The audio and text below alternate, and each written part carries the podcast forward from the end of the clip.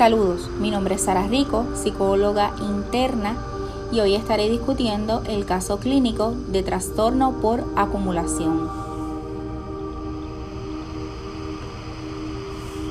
Aunque mi paciente cuando llegó donde mí ya tenía el diagnóstico de trastorno por acumulación, a modo de repaso, este diagnóstico, eh, según el DSM5, eh, es la dificultad persistente de deshacerse o renunciar a las posesiones independientemente de su valor real.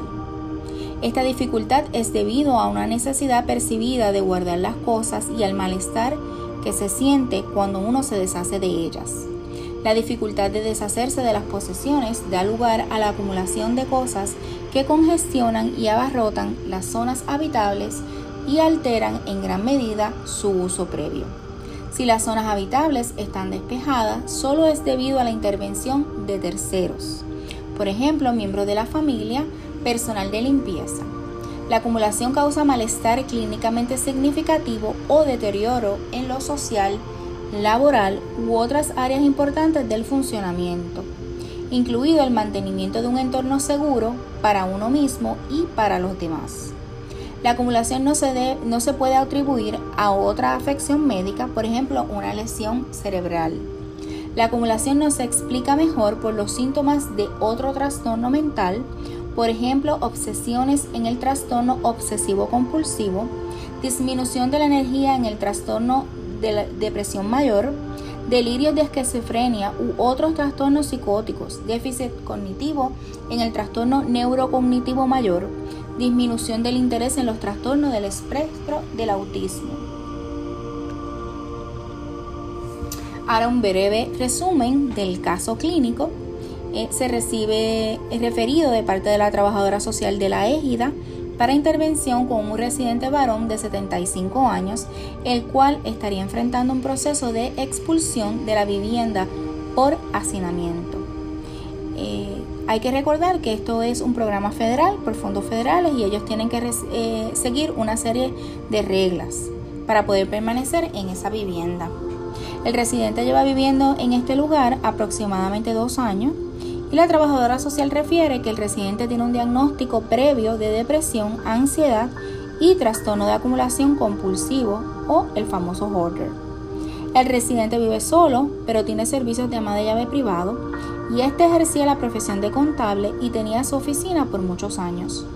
Este refiere que debido a que la gente no lo comprende, porque él lo que hace es ayudar al reciclaje, esto le causó el divorcio después de 30 años de casado. El residente se quedó viviendo solo en su casa, de la cual sus hijos hace dos años lo sacaron porque la vivienda estaba inhabitable de tantos objetos que había dentro y en los alrededores. Es así como llega a vivir a la égida. Sus hijos le contrataron la ama de llaves privada, la cual mantiene la vivienda aseada, pero no tiene permiso para disponer de nada sin autorización de él. El residente acumula particularmente envases plásticos y medicamentos expirados. Los, los, potes de pastillas suman más de 800, están todos organizados por años en cajas plásticas. El paciente utiliza un andador para transferirse lo cual requiere tener un mayor espacio libre en el apartamento para evitar caídas. La meta de las intervenciones era que el residente pudiera lograr deshacerse de varias de las cajas que estaban ubicadas en el pasillo de entrada al apartamento, así como las que estaban ubicadas en la sala y el comedor.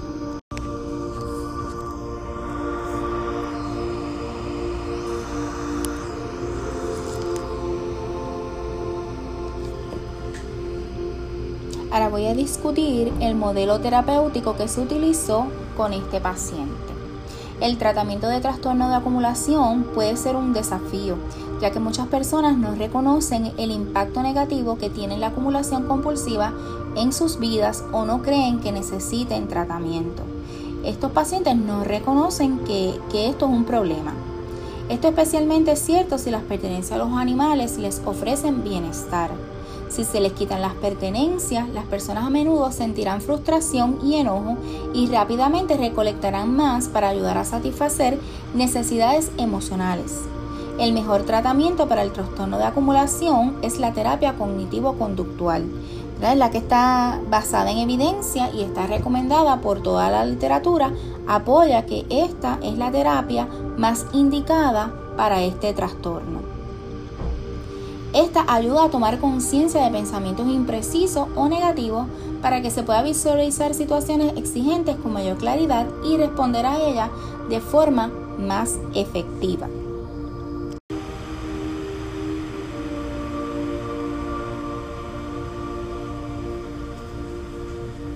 Esta terapia incluye la entrevista motivacional para ayudar al paciente a desarrollar adherencia a la terapia. Este tratamiento es de larga duración y el paciente debe estar en terapia de 6 meses a un año o por lo menos 26 terapias consecutivas. Como parte de la terapia cognitivo-conductual, el paciente puede aprender a identificar y a desafiar tanto los pensamientos como las creencias relacionadas con adquirir y guardar objetos, a resistir ante impulsos de adquirir más objetos, a organizar y clasificar las pertenencias para ayudar a decidir las que debe descartar.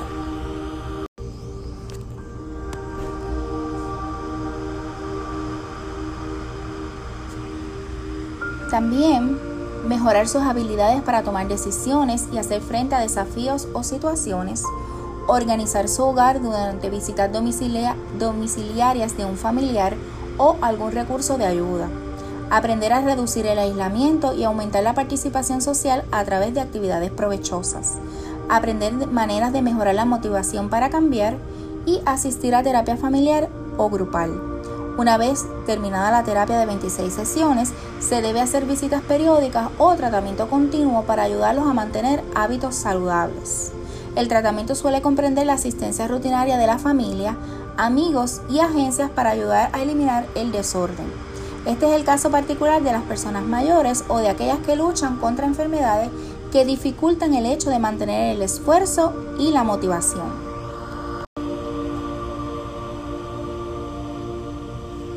En el caso particular eh, de este paciente, nos llamaron la atención varias, varias cosas. Eh, primero que se trata de medicamentos y eso significaba que el, que el que él tuviera acumulado tantos potes de pastillas, la cual estaban casi completos, de, una receta de 30 le faltaban 5 eh, a través de los años, significaba que él no estaba bien de salud porque no se estaba tomando sus medicamentos. Así que pedimos ayuda a su ex esposa, que es la que lo lleva a las citas médicas y lo visita una vez a la semana, que por favor retomara la visita con él a su médico primario para que le dijera, ¿verdad? Que revisara la lista de medicamentos y le dijera que realmente de, todos esos medicamentos era lo que él se debía tomar y cuáles eran las dosis, ¿verdad? Que eh, repasara con el paciente el uso adecuado de los medicamentos y que revisara la lista para, cuál, para ver cuáles todavía estaban vigentes y qué realmente era lo que él necesitaba. Porque pues llevaba 10 años, él tenía medicamentos desde el 2010, tenía medicamentos desde hace 10 años que no se estaba tomando, lo cual era bien preocupante porque padece de alta presión, diabetes, eh, etcétera, etcétera. Y en estos 10 años pues le había dado infarto y le había dado todas esas cosas y había estado varias veces hospitalizado. Así que a lo mejor se debía a que no estaba ingiriendo los medicamentos adecuadamente. Eh, también eh, llamaba la atención que este trastorno él lo desarrolló cuando se jubiló. Desde que se jubiló empezó a desarrollar este trastorno. Él era contable, así que es la naturaleza del contable que tiene por obligación, por ley, guardar todos los documentos, archivos, papeles, no se puede deshacer por ley por cierta cantidad de años de esa evidencia. Así que él estaba acostumbrado a guardar, porque probablemente después lo iba a necesitar para no enfrentar la ley, ¿verdad? O una demanda. Así que él estaba ya impuesto por años a guardar. Por eso él transfiere eh, ese hábito de guardar y de guardar y clasificar por años a las cajas de medicamento. Por eso que en vez de tener como un reguero todo, todo lleno de cosas como habitualmente tienen eh, los hoarders, él tenía todo organizado por cajas, por fecha, cajas plásticas y por fecha.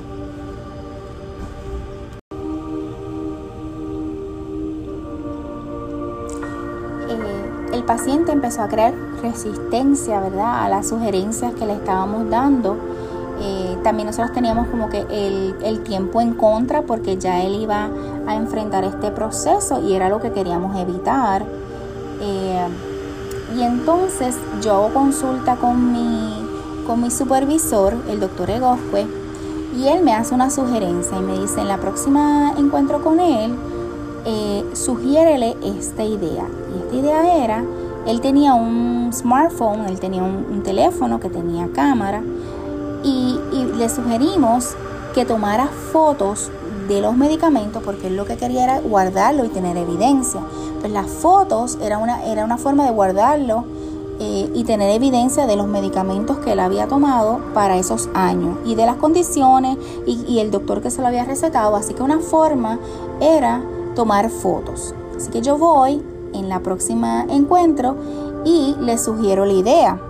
Él me miró como con resistencia, pero aceptó y con ayuda de la trabajadora social durante la semana él tomó fotos de varias de las cajas y así pudimos empezar, eh, así él pudo empezar a deshacerse de varias de las cajas que estaban eh, impidiendo el paso en el pasillo de entrada, que era una de las cosas que le habían señalado en las inspecciones del apartamento. Una de las cosas que me había comentado el paciente era que le había tratado de deshacerse de los medicamentos por estos programas que tienen las farmacias para disponer adecuadamente de los medicamentos y sobre todo los medicamentos controlados.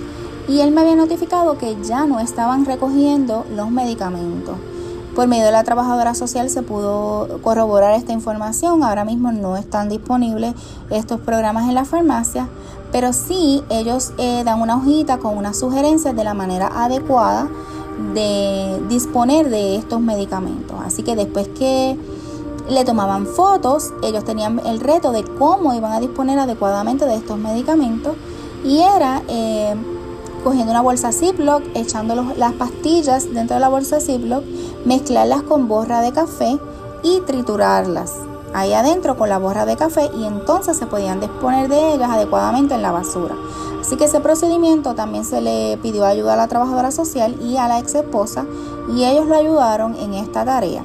Y así después de tomar las fotos, pues pudieron eh, disponer adecuadamente de los medicamentos.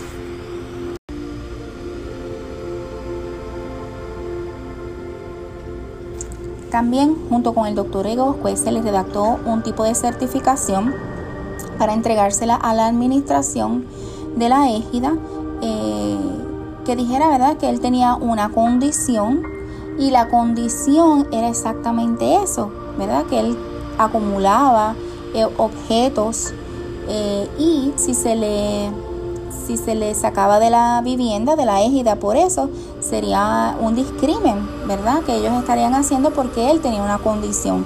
Y eso era una condición médica eh, de salud mental.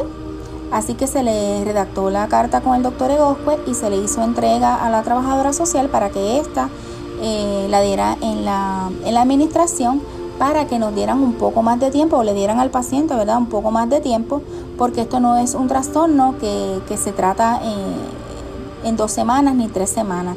Esto toma una, serie de tiempo cambiar y mucho más que él es un paciente de 75 años de edad. En cuanto a los aspectos de reducir el aislamiento, eh, también se dialogó con la trabajadora social de la égida para que empezara, ellos hacen actividades semanales, para que fuera un poquito más eh, persistente con él, de que lo llamara, que les recordara las actividades. Y él comenzó a bajar varias veces en semana al lobby de la égida para participar eh, de las actividades a las cuales antes no había estado eh, tan interesado porque pues, decía que no lo invitaban personalmente, que solamente ponían una hoja en el ascensor. Así que a la trabajadora social tal vez eh, estar un poquito más eh, pendiente de recordarle a él que habían actividades y las horas, invitarlo como más personalmente, que fuera una invitación más personal, no solamente la hoja en el ascensor este empezó a interesarse de las actividades y empezó eh, a participar de ellas.